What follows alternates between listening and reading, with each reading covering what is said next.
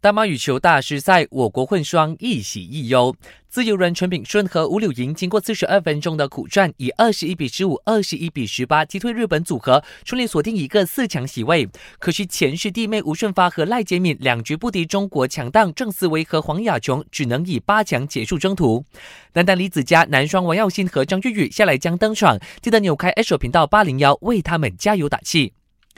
WTA 布里斯班网球国际赛如火如荼进行中，日本一姐大阪直美以六比三、三比六、六比三三盘战胜荷兰的贝尔滕斯，挺进四强。另一边的 WTA 奥克兰网球公开赛也决出四强人马，丹麦红粉沃兹尼亚奇两盘过关，将与美国人皮古拉争夺决赛席位。萨拉赫是世界最佳，知名利物浦前锋凭借过去一年的亮眼表现，利亚马赫雷斯和齐耶什当选二零一九年阿拉伯世界最佳球员。有人欢喜有人愁，马竞队长科克的右大腿肌肉不适，确定错过下个星期一与皇马的西班牙超级杯决赛对决。